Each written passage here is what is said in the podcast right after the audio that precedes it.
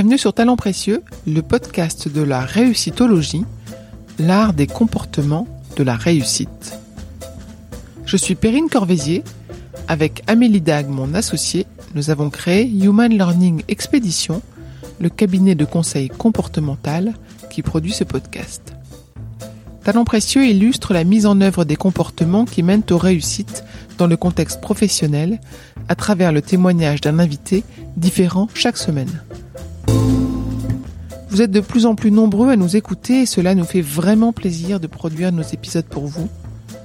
Pour nous soutenir, parlez de talents précieux autour de vous, partagez vos impressions sur les réseaux sociaux, suivez Talents précieux sur Instagram. Vous pouvez également vous abonner, noter et commenter Talents précieux là où vous nous écoutez.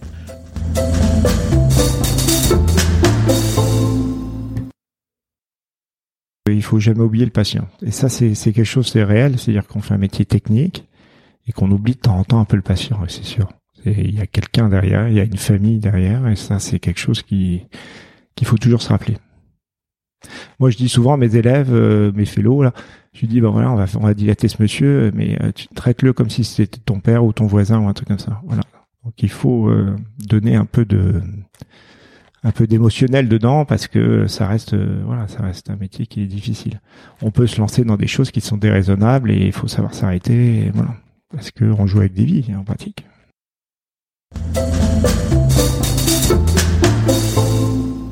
Arnaud Gégou est cardiologue interventionniste. Il exerce un métier technique qui évolue rapidement et dont certains gestes sont voués à disparaître dans les prochaines années. Une obsolescence prévisible. Nous avons parlé de son quotidien, de la collaboration avec ses associés, avec l'équipe médicale, avec le personnel anesthésiste. Nous avons échangé sur la confiance mutuelle si nécessaire qui se construit et qui se gagne. Il explique comment se gèrent en équipe les débriefs et retours d'expérience à travers des analyses de cas collectives, rétrospectives et systémiques. Arnaud raconte comment il a reçu de ses aînés et comment il transmet aux fellows, ces jeunes médecins, son savoir et ses techniques. Une forme de compagnonnage. Il nous parle de son goût pour simplifier les procédures et accompagner les innovations. Arnaud aborde son métier admirable avec humilité, avec sensibilité et n'oublie jamais le patient. Bonne écoute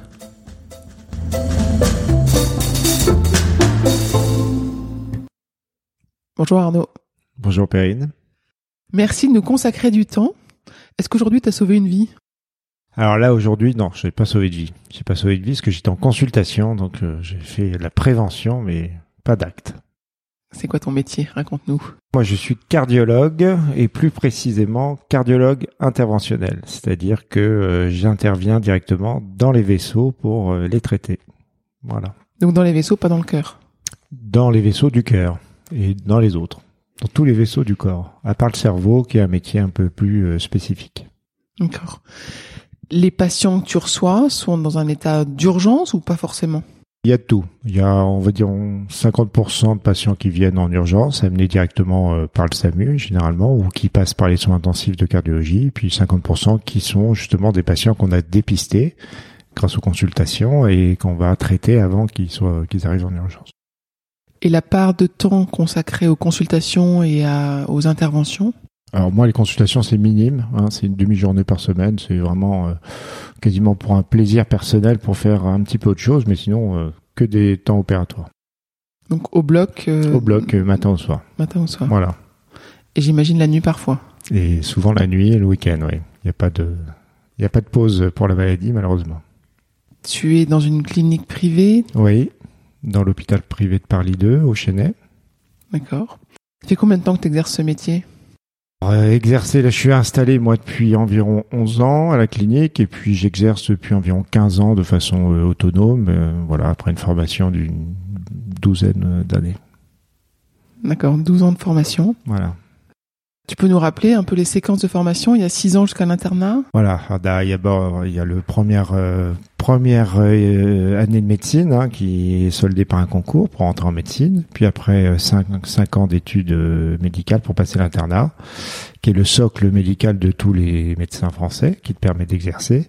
Et l'internat était l'examen classant qui te permet de déterminer ta spécialité et euh, ta ville d'exercice. Voilà. Donc au bout de en fin de sixième année, on passe l'internat et puis on est nommé. Alors moi, j'ai été nommé à l'internat de Paris. Initialement, j'ai été interne des hôpitaux en chirurgie. Et puis, en fin de compte, ma, spécialité est un peu entre les deux, entre de la médecine et la chirurgie. Il a fallu que je, je fasse un choix. Je suis repassé en médecine pour, pour avoir un diplôme de cardiologue, mais en fait pour faire une discipline euh, qui est quasiment chirurgicale.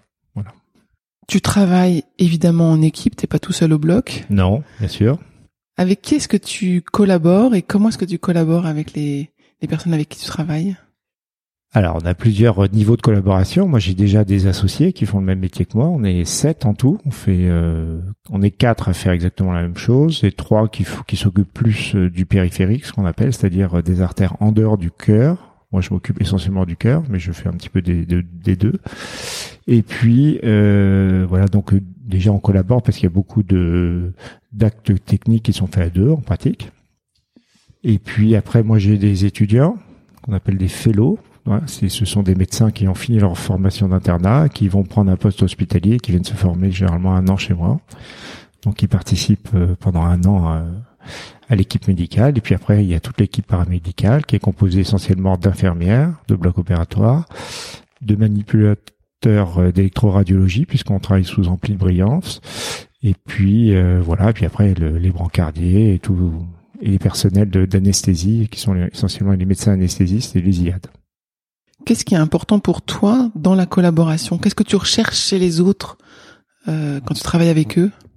Ah bah, alors, dans un premier temps, ce qu'on recherche, euh, c'est surtout euh, d'avoir confiance les uns aux autres, parce qu'on fait des gestes qui sont très répétitifs, qui sont quasiment automatisés, et euh, la sécurité veut que tout soit fait de façon optimale, et c'est quelque chose qui, est hyper important pour la sécurité des, des patients. Donc ça, c'est une question de confiance. On n'a pas forcément besoin de se parler tout le temps. les gens, euh, quand on a l'habitude de travailler avec eux, ont compris ce qu'on veut et, le font euh, de façon immédiate. Et ça, c'est la première, euh, c'est la première chose qu'on attend d'eux, quoi, d'avoir confiance en eux. Et puis après, être auprès des patients. On soigne des êtres humains, donc il faut qu'ils soient, comment dire, patient, attentif, à l'écoute. Euh, voilà, c'est toute une relation humaine qui est assez compliquée. Euh, comme dans tous les métiers, il y a des gens qui sont faits pour ça, d'autres moins. Et il y a des jours on est avec et des jours on descend. Et comment est-ce que tu les, comment est-ce que tu arrives à détecter cette confiance? J'imagine, je sais pas, une nouvelle infirmière qui arrive, qui commence dans votre clinique pour, le, pour la première fois. Oui. Est-ce que par principe tu as confiance en elle ou est-ce qu'il va falloir qu'elle fasse ses preuves? Oui, c'est ça. Faut, faut qu'elle fasse ses preuves. La confiance, ça s'apprend, ça se, ça s'apprivoise, on va dire. Ça se mérite? Ça se mérite aussi, bien sûr. Bien sûr, non. C'est sûr qu'il faut avoir une relation euh, qui est basée sur la durée aussi. Hein. On a des infirmières, nous, on a la chance de travailler avec des infirmières, avec des équipes qui sont très stables. Nous, on est dans des blocs opératoires assez sensibles et donc euh, en hospitalisation, on voit souvent les infirmières tourner hein, dans les salles d'hospitalisation parce qu'elles ont un métier qui est, plus difficile, qui est plus ingrat. Euh, nous, on a un métier qui est très technique et qui nécessite effectivement d'avoir une certaine stabilité dans l'équipe. Et donc, on a la chance d'avoir des infirmières qui restent plusieurs années, ce qui n'est pas le cas euh, souvent dans des services d'hospitalisation traditionnels. Mais ce qui veut dire une nouvelle, tu vas devoir lui expliquer la façon dont tu fonctionnes, la façon dont tu veux qu'elle fonctionne. Exactement. Oui, Donc, tu vas être explicite au début pour ensuite tout à fait. Euh, que ça devienne un automatisme. Exactement. Et, et comme on travaille tous différemment, hein, il faut qu'elle apprenne pour chaque praticien euh, sa façon de travailler, euh, ses demandes, ses envies, de façon d'installer le malade. Enfin, tout, tout, tout un nombre de choses importantes qui varient en, entre chaque praticien. Donc c'est compliqué à gérer, mais elles sont aidées par leurs euh, par leurs collègues. Il est... Alors souvent ils ont une période de transition de quelques mois euh, qui font qu'elles sont pas toutes seules au départ parce que c'est un métier qui est très technique et donc euh, c'est un métier qu'elles connaissent pas forcément et donc elles peuvent pas être larguées du jour au lendemain mmh. dans le dans le bloc. Les fellows dont tu parlais, oui.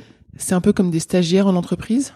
Oui, c'est des médecins en formation. En fin de, ils ont déjà fini leur internat, donc euh, c'est des médecins taisés, ils ont le droit d'exercer et qui viennent en fait sur-spécialiser. Hein, ce sont tous des, des, cardiologues qui viennent se spécialiser dans, nos techniques et euh, ils viennent le faire chez nous parce que on a un certain nombre de domaines d'expertise et qui permet d'avoir aussi une activité euh, soutenue qu'ils pourrait pas avoir à l'hôpital. nous, on a un service, on fait que ça. Chaque praticien fait que ça, comme tu as compris. Tu vois, on consulte très peu, donc on est hyper hyper spécialisé à différence des médecins hospitaliers qui ont d'autres euh, activités de salle, d'enseignement, de choses comme ça. Donc euh, bon, l'avantage qu'on a nous par rapport à nos collègues hospitaliers, c'est que on peut se consacrer au bloc opératoire de façon permanente et donc former des élèves que sur cette technique-là, que sur ce versant de leur métier. Donc quand tu les formes, euh, ils se forment par l'observation ou tu euh, tu expliques, tu ah Non, ils se forment techniquement. Ils apprennent leur métier, ils apprennent à opérer les, les patients. Oui, c'est-à-dire que c'est un compagnonnage progressif euh, qui fait qu'au début ils font les choses simples, qu'ils n'ont pas faire, puis au fur et à mesure et à la fin euh, de leur période, ils sont capables de faire beaucoup de gestes complets tout seuls. Tes patients, si tu les vois pas en consultation, oui ceux que tu ne vois pas en consultation, ils sont, ils arrivent 90%. endormis en, en salle non, Non, non, je les vois. Ils, euh, moi, je travaille et les, les, les, patients dorment rarement en fait. Hein. On les fait des, des neuroanalgésies, ce qui fait qu'ils dorment pas complètement. Donc, on discute avant. Euh, bah, souvent, je découvre le patient effectivement dans le cadre du bloc opératoire, ce qui est un petit peu euh, difficile pour eux. Euh, bon, nous c'est notre habitude de travailler comme ça. Malheureusement, on n'a pas trop le choix. Donc euh, ils arrivent, eux, ils ont été vus par l'infirmière euh, en salle, etc. Puis ils arrivent au bloc opératoire, donc en tenue de bloc, sur un brancard, tout ça. Donc c'est sûr qu'ils sont pas dans leur plus bel apparat, on va dire.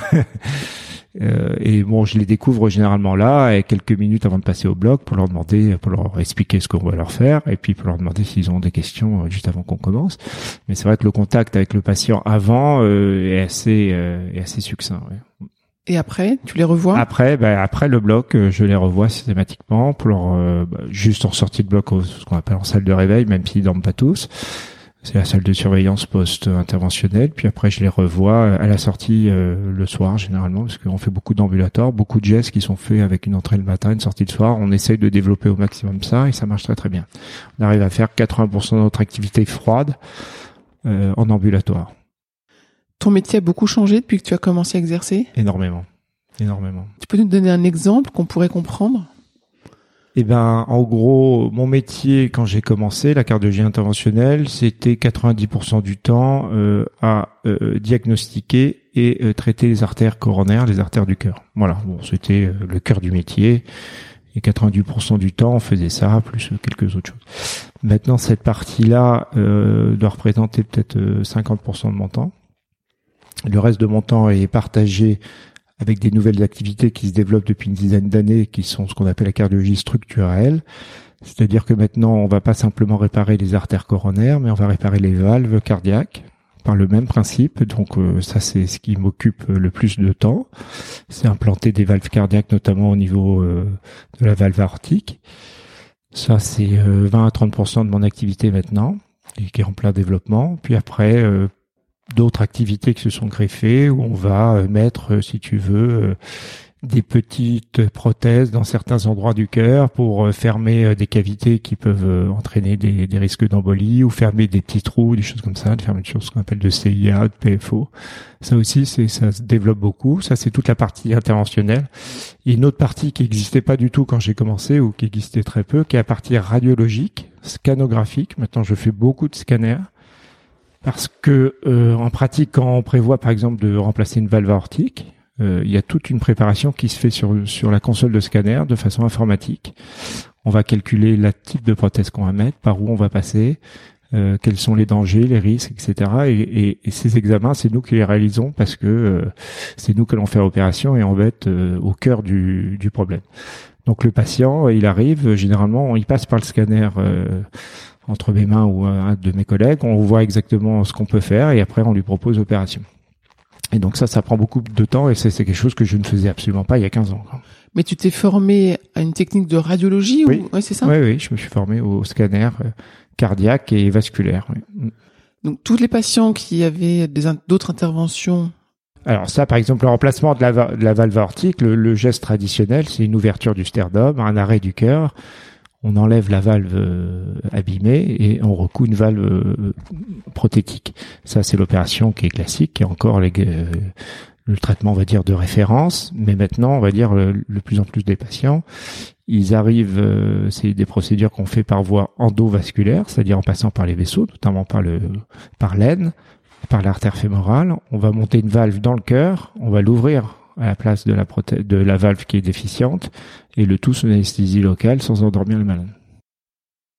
Il y a cette notion au bloc que j'imagine quand on traite du cœur des artères, d'urgence, de risque, euh, bah, de risque de mort, hein, pour être clair. Je pense oui, que c'est clair, ça euh, fait partie inhérente de notre métier. Oui. Comment est-ce que euh, tu apprécies ce risque-là? Comment est-ce que tu surfes sur bah, cette difficulté de ton métier ah, Bon, ça c'est excessivement compliqué. Alors déjà, l'expérience te permet de connaître a priori les situations à risque. Alors sachant que bah, des fois on travaille avec de l'humain, hein, de l'humain, bah, ça reste imprévisible pour plein de raisons. Euh, un matériel plus ou moins fragile, euh, le patient est plus ou moins malade, il arrive plus ou moins tôt dans sa maladie, donc euh, c'est plus ou moins facile de le traiter ou pas. Et euh, bon, c'est sûr que nous, on arrive dans des situations, enfin souvent dans les urgences coronaires, en gros le traitement des infarctus, qui est une grande partie de mon métier. Donc les patients arrivent à 3-4 heures du matin en faisant un infarctus, donc un pronostic vital engagé dans, dans les heures qui suivent. Et euh, le but avait de d'ouvrir l'artère coronaire qui est bouchée et de la réparer. Alors c'est sûr que de temps en temps, euh, heureusement euh, très rarement, on n'arrive pas à l'ouvrir parce que elle est bouchée depuis trop longtemps, parce qu'elle est trop fragile, parce que ou il y en a d'autres de bouchées, etc. Donc ça c'est sûr que c'est des situations qui souvent peuvent mal finir. Bon, ça c'est la gestion de notre métier, mais ça fait partie inhérente. On fait un métier qui est dangereux, mais la parce que la maladie est dangereuse. Hmm. C'est ça qu'il faut voir, c'est que euh, les malades de, malheureusement en temps décèdent au bloc. Alors après, il faut savoir si c'est de notre faute parce qu'on a mal fait notre travail, ce qui peut arriver. Malheureusement, on n'est pas, on n'est pas infaillible. Il peut arriver de faire des erreurs techniques, de faire des mauvais choix. Hein, euh, prendre euh, pas le bon matériel, pas, pas le celui qui aurait été le plus efficient. Euh, voilà, euh, on fait des choix qu'il faut faire en urgence, souvent dans des, des, conditions difficiles, et il peut arriver qu'on fasse pas le bon choix, malheureusement. Mais bon, on va dire avec l'expérience, on fait souvent quand même le bon choix, mais le patient arrive trop tard et ça, ça, peut mal finir quand même. C'est quelque chose qui fait, qui est inhérente à notre métier. Bon, c'est sûr que la mort est quelque chose que je côtoie de façon, on va pas dire hebdomadaire, mais quasiment quoi. C'est quelque chose de fréquent quoi. Et cette urgence et ce risque, euh, face à la minutie de ce que j'imagine euh, recoudre une artère, enfin mm. tenir une aiguille. Euh, ouais, c'est tenir des guides et oui. Comment est-ce que tu gères Comment est-ce que tu contrôles ton corps en fait? Je pense que c'est ça ma question c'est c'est difficile à dire. C'est euh, c'est contrôle ton corps. Tu contrôles ton esprit. Il faut réfléchir en même temps. Euh, c'est un geste et c'est une action et c'est euh, il faut anticiper les problèmes. C'est surtout ça. C'est quand on fait un geste, on voit les conséquences. Et si les conséquences sont pas celles qu'on attend, bah, il faut avoir déjà avoir une étape d'avance pour savoir ce qu'on peut faire pour régler le problème. Bon, tout ça, c'est c'est de toute façon malheureusement c'est au cas par cas. C'est que chaque fois on découvre quelque chose. C'est pas toujours standardisé, ça ressemble souvent, ça se ressemble de, de très près, mais c'est toujours différent. Donc euh, il y a toujours une part d'inconnu qui fait un peu aussi, euh, qui fait un peu le charme du métier aussi. C'est ce qui nous intéresse aussi, c'est avoir aussi. Euh, il faut voir que ça nous donne un petit côté d'adrénaline, toutes ces toutes ces choses-là. Ça reste, ça reste un moteur pour notre pour notre activité et ces situations d'urgence restent le cœur de notre métier et qui nous qui nous fait avancer aussi. Hein. C'est c'est stimulant quoi mais euh, après euh, c'est sûr que c'est c'est stressant parce que tu tu travailles avec de l'humain quoi toute l'équipe qui est dans le bloc ressent, comprend en simultané mmh. l'inquiétude, l'urgence. Oui, oui, Quand, quand, quand les choses se passent pas bien, généralement, euh, c'est, c'est quelque chose. Bah, nous, on travaille sur des écrans, donc les gens voient ce qu'on fait en pratique, et même on peut montrer aux patients, à la famille, ce qu'on a fait. Donc ça, c'est un côté assez plaisant et reproductible. Et donc ça aussi pour conséquence que euh, les, les, les, autres praticiens ou les, les paramédicaux qui sont euh, derrière les écrans comprennent que la situation est difficile, comprennent qu'il y a une complication, comprennent qu'on n'obtient pas ce qu'on veut. Et euh, oui, le stress envahit progressivement la salle quand ça se passe pas bien. Après une opération qui s'est très bien passée, qui était nouvelle, ou une opération qui s'est très mal passée, est-ce que tu as des instances où tu peux te coordonner avec l'équipe, tu peux en reparler, vous pouvez faire un retour d'expérience? Bien sûr. Alors, ça s'appelle des RMM, des revues de morbi mortalité. Donc ça c'est quelque chose qu'on organise euh, de façon euh, obligatoire, mais de toute façon on le fait euh, de façon spontanée, on va dire, qui sont des quand on va dire c'est souvent quand les choses se sont pas bien passées. Alors, on essaye de débriefer pour savoir pourquoi ça s'est mal passé et de voir s'il y a des solutions pour améliorer les choses et pour pas que ça se repasse mal la prochaine fois. Et ça, c'est euh, obligatoire et c'est très très bien. Alors, euh, dans des rares cas, bah, on s'aperçoit qu'il y a une erreur technique ou une erreur euh, de jugement ou une erreur de diagnostic. Ça peut arriver, malheureusement. Dans beaucoup de cas, bah, on conclut plutôt à une pathologie trop grave et que pour l'instant, on n'a pas encore la solution pour traiter ce cas précis. et voilà tu dis que pour l'instant, on n'a pas encore le, les moyens de traiter tous les cas. Est-ce que tu anticipes déjà Est-ce que tu vois, peut-être sans rentrer dans la technique, mais déjà des évolutions qui vont revenir où tu sais que bah, aujourd'hui ce patient-là il est mort, mais dans cinq ans c'est sûr qu'il vivrait? Bien sûr, bien sûr. Ça c'est évident. Notre, médecine, surtout en cardiologie, on a beaucoup, beaucoup, beaucoup de chance par rapport à beaucoup d'autres spécialités, c'est qu'il y a beaucoup d'argent qui est mis par les entreprises parce que c'est très lucratif parce que les maladies cardiaques touchent essentiellement les pays développés, donc c'est ceux qui ont de l'argent, donc ils innovent dedans, et ils investissent dedans de façon importante. Et donc toutes les grandes entreprises investissent euh, largement pour le développement de nouvelles techniques, de nouveaux matériaux, de nouveaux médicaments, de nouveaux appareils d'imagerie de plus en plus performants. Et moi, quand je vois l'évolution déjà de mon métier en 15 ans, euh, j'ai du mal à même à concevoir ce que je vais faire dans 15 ans, mais probablement complètement différent. Justement, tu parlais tout à l'heure de d'actes de, automatiques. Euh, donc j'imagine que tu es quand même très présent et ton esprit est présent. Oui. Mais est-ce que tu peux imaginer que dans quelques années, euh, des robots feront une partie de ce que tu fais? Tout à fait, tout à fait. C'est déjà en développement. Il y a, il y a une boîte française hein, qui s'appelle RobCap. Euh, qui, qui développe ça. Alors moi j'ai essayé la machine sur un congrès pour voir. Bon pour l'instant on en est vraiment loin de la gestuelle, mais on peut tout à fait imaginer, moi je vois très bien que dans 15 ans, on va faire de la, la fusion d'images qui existe un peu déjà, c'est-à-dire qu'un patient arrivera avec un infarctus, on le mettra dans un scanner, on fera une reconstruction 3D du cœur et de l'artère bouchée, et ça sera un robot qui ira directement avec euh, euh, un schéma préétabli déboucher l'artère de façon automatique grâce aux données scanner. Ça c'est quelque chose qui est tout à fait envisageable et qui a des limites techniques qui me paraissent euh, tout à fait raisonnables à lever tu, tu collabores avec des gens qui font de la recherche. Ça t'intéresse d'être euh, proche euh, oui, des chercheurs? Oui, bien sûr. On est, on, essaie d'être présent euh, sur de la recherche clinique. On en fait régulièrement nous dans notre cadre de structure. Mais bon, après, c'est sûr que là, c'est des partenariats avec des industriels importants. Donc moi, j'ai pas la structure de recherche qui me permette d'être aussi proche de ça, mais euh, oui, enfin, de toute façon, on est au courant des innovations et de ce qui va se faire, et on est toujours on est toujours présent pour pour pour essayer de, de, nouvelles choses dans le cadre dans le cadre légal. Le problème, c'est qu'on est assez euh, on est assez euh, entouré de, de sujets légaux, comment, je sais pas de contraintes, de contraintes légales, qui fait que voilà, euh, bien sûr en France on peut pas faire n'importe quoi et que c'est c'est assez lourd. Donc quand on n'a pas une structure de recherche lourde derrière, c'est difficile de, de, de faire des innovations de, de ce type-là. Mais c'est sûr que c'est quelque chose qui, qui est en plein développement et qui va qui va révolutionner. La fusion entre l'imagerie et euh, l'interventionnel est quelque chose qui va qui va révolutionner euh, les techniques dans, dans les 20 ans qui viennent, c'est c'est une certitude. Comment est-ce que toi tu t'y prépares? Parce que tu as encore quelques années avant de ta retraite. Alors pour moi, moi j'ai encore cette chance. Je pense que moi je, je ferai je finirai ma carrière euh, en travaillant de mes mains, mais non, mais je serais content de d'accompagner l'innovation s'il y en a une. C'est sûr que je pense que pour mes jeunes collègues, ça va être plus compliqué, mais comme euh, ça a été plus compliqué pour une génération avant, mais ils vont s'adapter. Mais je pense que la médecine en général, dans la cardiologie en particulier, tout va tout va être transformé. On va vivre. Euh, c'est pareil sur les diagnostics. On va voir que euh, on va pouvoir probablement de façon informatique avec l'intelligence artificielle faire 90% des diagnostics simples en rentrant des paramètres simples sur des ordinateurs euh, bien formés. Euh, avec des réponses. Ça, c'est tout à fait envisageable. La médecine a un côté aléatoire, mais il y a un côté aussi automatique et un côté probabiliste que ça, euh, la machine peut trouver.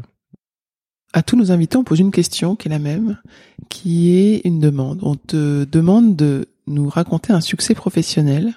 Mhm. Donc c'est un moment dont tu es fier de ta carrière, où tu as l'impression d'avoir fait bouger les lignes ou fait la différence ou voilà, ou autre. À toi de le mm. qualifier. Bon, ben récemment, là, bah, justement, en parlant des valves, euh, des valves aortiques, on a été assez euh, notre centre et je peux dire un petit peu grâce à moi parce que j'étais un peu le moteur de ça dans, dans l'équipe. on a justement sur les valves vortiques mises par voie percutanée, on a essayé de simplifier les techniques au maximum. Et, euh, et, en pratique, on a réussi à diminuer de façon très importante les, les, complications de cette technique en rationalisant les gestes, en les simplifiant. Et c'est quelque chose qu'on a présenté là aux États-Unis par un de mes élèves de l'année dernière. Voilà, donc la simplification du traitement par ta vie est quelque chose qui, qui est très important pour nous, pour lequel j'ai quand même collaboré beaucoup dans le dans le dans le protocole et pour lequel je pense que notre équipe est reconnue. Donc euh, tu disais que tu as été moteur. Hmm. En quoi tu as été moteur dans ce succès-là? C'était quoi ta participation Ma participation, bah, c'est moi qui ai poussé mes associés à, à faire des choses qu'ils qui voulaient pas faire et commencer à faire des choses euh, voilà en disant bah, écoutez on va simplifier ça ça on peut s'en passer ça ça on peut s'en passer ça on s'en passer euh, après voilà moi j'ai toujours été euh, assez euh, friand euh, d'innovation, de simplification. Moi, je pense que un métier qui, enfin, pour des gestes, en tout cas des gestes euh, qui concernent l'humain, les choses simples et reproductibles sont souvent les meilleures. Et c'est de faire des choses compliquées et aléatoires, c'est, c'est ça, ça, finit mal. Donc, en fait, voilà, dans mon métier, j'ai toujours essayé de simplifier les choses pour les rendre plus faciles à faire et plus reproductibles pour le, le commun des. Et donc, la simplification, c'est souvent l'efficacité donc voilà, c'est donc j'ai simplifié les techniques euh, sur plein d'aspects euh, différents et ce qui a permis euh, de diminuer, on peut dire environ de 50% les complications potentielles de, de, ce type de procédure dans notre centre grâce à cette simplification. Donc c'est très intéressant. Cette capacité à simplifier, à se remettre en question, j'entends aussi. Tu l'as toujours eu? Tu as l'impression que tu l'avais déjà quand tu faisais tes études, voire même avant? Oui, oui, oui. Moi, je, déteste faire toujours la même chose. Je, m'ennuie rapidement, en fait. Voilà, dès que je commence à ronronner dans mon dans mon dans mon coin, euh, c'est que ça va pas. Il faut que j'ai de la nouveauté toujours. Euh, et puis euh, rechercher, toujours essayer de faire mieux. Et puis, bah, une fois que je suis arrivé à ce que je pense être le mieux, bah, il faut que je passe à autre chose. Oui, ça a toujours été, ça a toujours été des moteurs. J'aime pas les choses trop répétitive. Et je fais un métier répétitif. Donc justement, j'essaye de, de le rendre moins répétitif. J'ai entendu de ton succès, tu l'as partagé aux États-Unis. Euh, quel est l'intérêt de partager ta recherche? Est-ce que tu n'aurais pas intérêt à développer ton business euh, en capitalisant sur cette différence? Non, c'est pas. Mais non, parce que le but c'est de soigner bien les patients. On s'en fiche. J'ai rien à gagner moi à titre personnel. Le, le but c'est de dire bah si on fait comme ça c'est sûrement mieux pour les patients bah faites-le faites pareil. C'est pas voilà après on veut pas essayer de tirer la couverture à soi c'est essayer de donner le meilleur aux patients partout c'est ça qu'on recherche on reste mmh. des, médecins quoi. Dans ton passé professionnel j'imagine qu'il y a des personnes qui t'ont inspiré plus que d'autres voire qui t'ont marqué. Oui. Sans forcément les citer est-ce que tu pourrais nous décrire comment est-ce qu'elles travaillaient et pourquoi ça t'a marqué? Alors moi j'ai vécu, euh, je te parlais de mes fellows là, ben, moi j'ai fait ça aussi. Hein. J'ai été fellow euh, dans euh, la plus grosse structure française qui s'appelle la Clinique Pasteur, qui est à Toulouse. Et donc avec mes maîtres qui étaient là-bas, j'ai beaucoup formé. Enfin, c'est eux qui m'ont donné aussi un peu cet esprit d'innovation, de de d'essayer de développer des nouvelles choses, de de réfléchir à comment mieux faire. C'est ça vient d'eux, c'est pas moi qui l'ai inventé, hein, mais eux sont sont une équipe vraiment pionnière là-dedans et et tous les maîtres avec qui j'ai travaillé là-bas m'ont donné cette cette envie et et c'est d'eux que je garde ce, cet aspect de mon, mon métier. Tu leur avais signifié qu'ils étaient tes maîtres ou est-ce que c'est parce que tu étais leur fellow que par principe ils étaient c'était ton tes maîtres? Non, euh, j'aurais pas signifié, mais ils le savent. Euh, bon, puis on le sait, c'est c'est comme ça, c'est un regard et on le sait. En fait. Et t'as l'impression que toi tes fellows te voient sous le même sous le même angle avec Oui, le je pense, oui, oui, oui, oui, tout à fait. Qu'est-ce que tu donnes comme conseil euh, aux jeunes qui rentrent peut-être alors qui ont fini leurs études de médecine mmh. Quelque chose que tu aurais aimé qu'on te dise peut-être plus tôt, toi? Je, je je sais pas ce qu'il faut dire aux élèves. Bah, déjà, il faut qu'ils aiment leur métier parce que c'est un métier difficile euh, de base. Et si tu l'aimes pas, ça va être difficile de le tenir pendant tant d'années. Que euh, et la deuxième chose, c'est qu'il faut jamais oublier le patient. Et ça, c'est c'est quelque chose, c'est réel. C'est-à-dire qu'on fait un métier technique et qu'on oublie de temps en temps un peu le patient. C'est sûr. Il y a quelqu'un derrière, il y a une famille derrière, et ça, c'est quelque chose qui qu'il faut toujours se rappeler. Moi, je dis souvent à mes élèves, euh, mes fellows, là, je dis, ben voilà, on va, on va dilater ce monsieur, mais euh, tu traites-le comme si c'était ton père ou ton voisin ou un truc comme ça. Voilà. Donc, il faut euh, donner un peu de, un peu d'émotionnel dedans parce que ça reste, voilà, ça reste un métier qui est difficile. On peut se lancer dans des choses qui sont déraisonnables et il faut savoir s'arrêter, voilà, parce que on joue avec des vies en pratique. Hmm. Annoncer les mauvaises nouvelles. Hmm. Comment est-ce qu'on apprend ça et comment est-ce qu'on gère? On n'apprend pas? Non, et on gère pas. non, on gère pas du tout. On gère pas du tout. C'est très, très, très, très personnel. Et puis, ça dépend du contexte, ça dépend de l'heure, ça dépend de la journée qu'on a eue, ça dépend de ce qui s'est passé. Euh, c'est toujours une situation dramatique. Moi, je, c'est quelque chose que je fais depuis 15 ans et je le fais malheureusement souvent. Je, c'est excessivement compliqué excessivement compliqué. C'est quelque chose qui nous, euh, moi qui, je sais, chaque décès que j'ai annoncé, euh, pratiquement, euh, je m'en souviendrai toute ma vie, toute ma vie. Tes fellows t'accompagnent dans ces annonces de décès ou c'est quelque chose que tu préfères gérer seul? Non, non, généralement c'est tu le gères seul, tu le gères seul ou avec un, un, représentant du personnel paramédical, souvent un surveillant, on va dire, qui est là pour accompagner ou un autre praticien. Bon, après le faire seul, c'est toujours difficile. Euh, c'est toujours difficile, mais des fois, euh, bah, quand c'est en urgence à 3 heures du matin, de toute façon, pas le choix, t'es tout seul.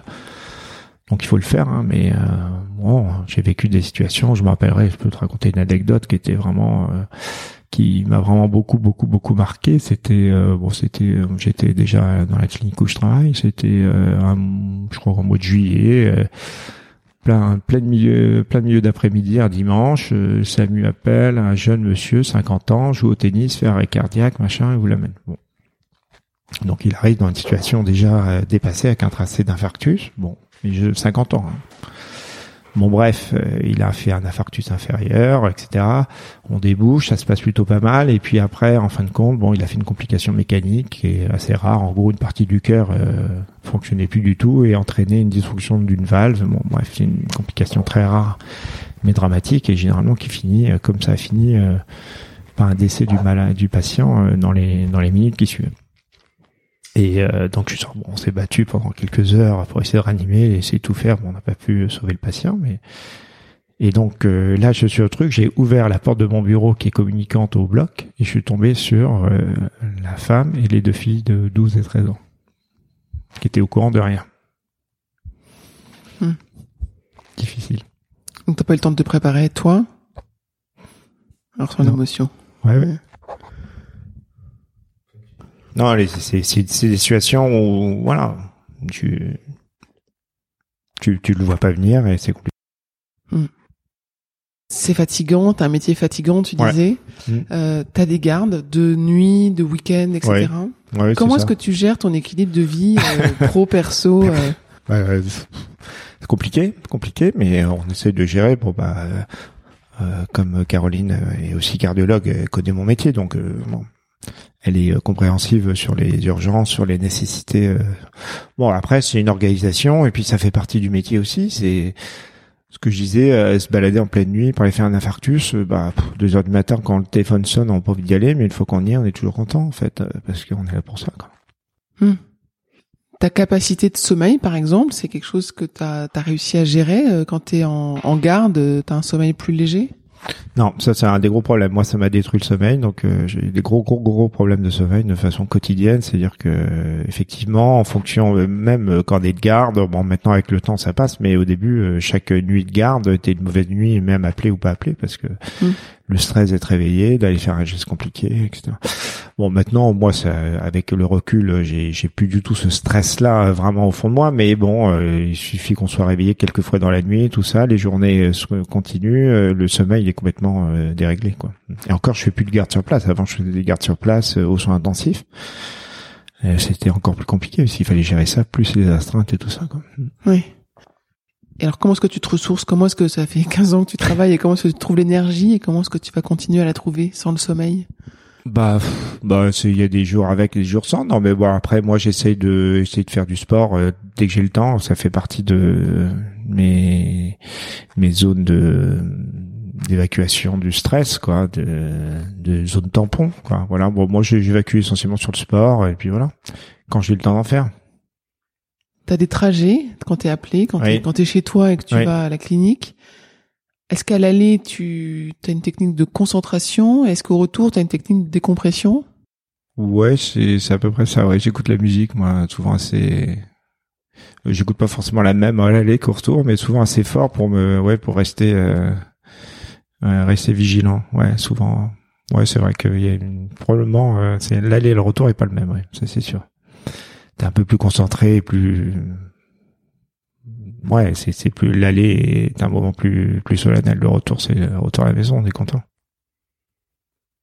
On a euh, beaucoup parlé de ce que les autres t'ont appris, de ce que tu apprends aux autres. Est-ce qu'il y a un petit quelque chose que tu as appris récemment où tu t'es dit si je l'avais su il y a 10 ans, il y a 15 ans, ça aurait probablement changé ma carrière ou j'aurais vu les choses différemment? À quel niveau? Je sais pas, ce que t'as réalisé ou quelqu'un t'a dit ou quelqu'un t'a appris quelque chose? Non, comme ça, je je vois pas ce qu'aurait pu organiser ma ma vie, mon travail. Non, je sais pas. Après, est-ce que je, est-ce que 10 ans ou 15 ans, 20 ans après, euh, j'aurais fait le même métier? Euh, Je sais pas. Probablement que oui. Je pense que j'ai fait le bon choix. J'ai fait les bons choix parce que j'ai fait des choix hein, dans ma carrière. Comme je t'ai dit, j'ai commencé en chirurgie. Je voulais être chirurgien cardiaque traditionnel, hein, donc euh, faire des opérations euh, que j'ai fait d'ailleurs à l'hôpital Brousset dans le service du professeur euh, Carpentier. voilà. Après, j'ai vu que les techniques de chirurgie conventionnelle étaient probablement sans avenir. C'était trop lourd, trop trop difficile pour les patients, et qu'il y avait des nouvelles techniques qui, allaient, qui étaient balbutiantes à l'époque, hein, mais qui pointaient leur nez et qui étaient sûrement d'avenir. Donc j'ai fait le choix de d'arrêter ça pour faire autre chose. 15 ans après, euh, 20 ans après maintenant, euh, j'ai fait le bon choix, hein, clairement. Clairement, quand je vois euh, mes collègues chirurgiens, bah, eux, ils sont dans, dans la perte d'activité, la perte de de leur savoir parce qu'ils en font de moins en moins et donc c'est difficile pour eux. Après, est-ce que euh, j'aurais envie de faire ça toute ma vie? Je sais pas. Il y a plein d'autres choses qui m'intéressent. Il faudra avoir plusieurs vies pour faire plusieurs choses différentes. Tu te souviens des moments des choix que tu as dû faire? Est-ce que tu ouais. Qu'est-ce qui qu'est-ce qui était facile, compliqué? Comment est-ce que tu t'y prenais? Est-ce que tu avais une technique? Je sais pas, tu notais sur un papier les pour les contre? Non, non, oui, non, pas si, pas non, j'ai effectivement euh, bah, le choix on, quand on choisit à l'internat, on choisit sa ville, sa spécialité, tout ça, donc c'est les choix euh, on choisit la vie qu'on a envie d'avoir et puis euh, les contraintes aussi qui vont avec. Hein. Chaque métier médical a ses contraintes. Euh, bon là, moi j'ai choisi la cardiologie, il y avait quand même les gardes, les astreintes, les machins, donc c'est des métiers qui sont compliqués. Euh, si on veut être plus tranquille, on fait de l'ophtalmo ou de la dermato. Bon bah là, on n'a pas toutes ces contraintes là, mais je pense pas qu'ils vivent le même degré d'adrénaline que nous et voilà. Peut-être pas les mêmes satisfactions non plus. C'était une vocation d'être euh, médecin, chirurgien, euh, cardiologue. Mon père, mon père était chirurgien, donc euh, j'ai été un peu biberonné à ça et euh, j'avais une très grande admiration pour mon père. Euh, donc c'est sûr que ça a été ça a été important dans mon choix, hein, ça c'est sûr. Et puis j'ai été au bloc opératoire assez jeune, vers je devais avoir 13-14 ans. Je me rappelle une fois, il avait été opéré un patient, il m'a dit viens. J'avais dit que je voulais être médecin, il m'a dit bah écoute viens voir. Et puis donc j'ai été voir et j'ai trouvé ça j'ai une révélation. Tu te souviens de ta première opération, enfin la première opération à laquelle tu as assisté? Ouais. Tous les films qu'on voit aujourd'hui, toutes les séries télévisées, est-ce qu'elles influencent ton métier? Enfin, euh, moi je sais que euh, quand je regarde une série, je me dis oulala si ça m'arrive, euh, je veux pas aller aux urgences, je veux pas qu'on m'opère, je veux pas qu'on me touche. est-ce que les patients arrivent avec les séries en tête Oh, oui, alors de façon implicite. Alors moi, je, je les ai pas trop regardés. Alors si, j'ai regardé le seul, le seul Urgence. Je regardais ça, Urgence, parce que c'était une série américaine. Euh, alors je regardais ça quand je préparais l'internat. C'est notre moment de détente avec euh, avec le copain avec qui je bossais. Euh, on se regardait toujours un petit épisode. Et en plus, l'avantage des scénarios d'urgence, c'est qu'ils étaient faits par des médecins. Et donc les diagnostics, nous, on les on les trouvait hein, comme ça, et ils, décrivaient tout à fait bien les situations. Ça nous faisait vraiment une petite révision sympa. Alors c'était toujours euh, tout condensé dans des malades improbables, mais peu importe. Enfin, en tout cas, le, le la démarche diagnostique et médicale était bonne, donc euh, ça c'était intéressant. Donc ça c'était plutôt pas mal. Après toutes les autres, genre Grèce Anatomie, tout ça, euh, bon, c'est plutôt du folklore, quoi. Mais est-ce que les patients sont je, je crois pas, je crois pas. Mais par contre, ce qui fait beaucoup de mal plutôt à la médecine, c'est la suspicion permanente, euh, des relations médecins, euh, labo, etc. Ça c'est quelque chose qu'on a de plus en plus. Alors c'est des situations, euh, enfin c'est des relations qui existent bien sûr. Hein. Moi je mes congrès sont payés par des laboratoires. Euh, j'ai beaucoup de choses qui sont payées par des laboratoires, mais parce que parce qu'on n'a pas le choix. Si si les laboratoires ne le font pas, euh, bah, c'est pas l'État qui va le faire. C'est des choses qui coûtent assez cher. Et puis deuxièmement, on fait un partenariat. Euh, on est des des gens qui sont pas forcément corrompus. C'est pas parce qu'on te paye un truc que tu vas mettre le, matériel si tu penses pas qu'il est bon pour le patient. Mais bon, il y a une, espèce de suspicion maintenant permanente de qui, qui, qui est un peu qui est un peu qui est un peu lourde. Tu disais que pendant tes études, tu travaillais avec quelqu'un. Oui. Tu avais un copain, j'imagine, euh, d'internat. Oui, tout à fait. Est-ce que c'était important dans tes études? Est-ce que vous souteniez ah oui, primordial. On a passé toutes nos études ensemble, hein, de la première année de médecine du, du concours à l'internat. Julien, euh, bah, qui, qui, est, qui, est, professeur de chirurgie vasculaire maintenant à la Salpêtrière. Et euh, voilà, on est... alors on se voit quasiment plus parce qu'on s'est perdu de vue. On se voit vraiment une fois à l'occasion, euh, de façon très rare. On n'a plus de relations euh, intimes, mais quand on se voit, on est très content de voir. Mais oui, ça a été, euh, on a été tous les deux un binôme de sept ans d'études, indissociables, et on a vécu toute notre période très très lourde hein, de, de travail qu'on a eu à avoir, et surtout pour préparer l'internat, parce que la préparation de l'internat, on a 23, 25 ans, donc tous nos copains avaient commencé à bosser dans des boîtes, dans des machins, et nous, à notre bureau, on commence à en avoir un petit peu marre, et c'est c'est beaucoup, beaucoup, beaucoup de travail. Quoi. Et porter l'autre, euh, accompagner l'autre, le coacher, euh, l'encourager, etc.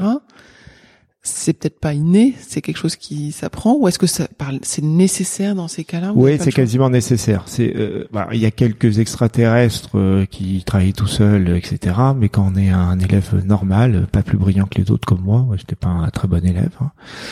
Euh, moi, je me suis plutôt révélé en médecine. Euh, mes études de secondaire n'étaient pas brillantes du tout, on va dire.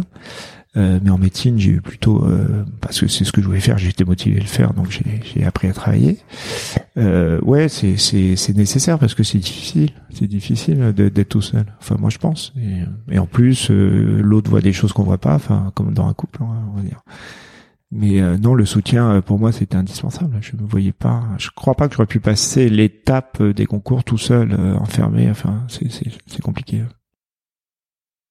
On en est revenu à tes études, mais là on arrive à la fin. Et on... qu'est-ce qu'on pourrait te souhaiter?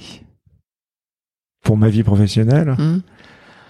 bah de faire encore plein de nouvelles choses, quoi, de d'avoir un métier encore.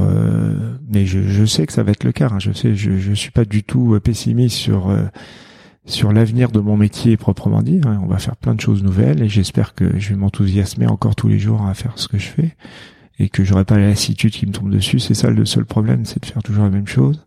Certaines lassitudes, euh, voilà. Donc, euh, grâce à, aux innovations qui nous attendent, je pense que j'ai encore quelques années à m'enthousiasmer à faire mon métier. Il y en a une qui arrive bientôt, là, sur laquelle tu es en train de travailler?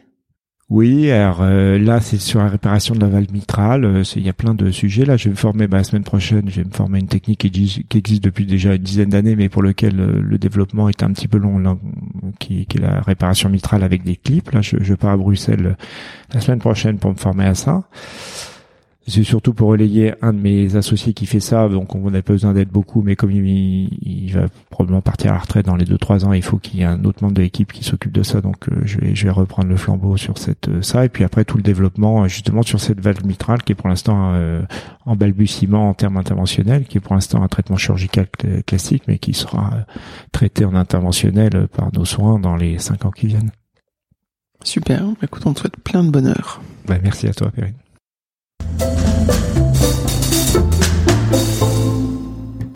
J'espère que vous avez apprécié ce podcast autant que nous avons aimé le préparer et l'enregistrer. Vous retrouverez les notes et les références citées lors de cet épisode sur notre site humanlx.com.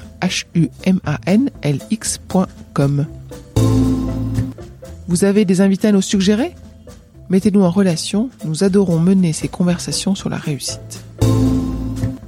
Talent précieux est produit par Human Learning Expedition, cabinet de conseil comportemental qui facilite les réussites des organisations en libérant quatre types de comportements gagnants.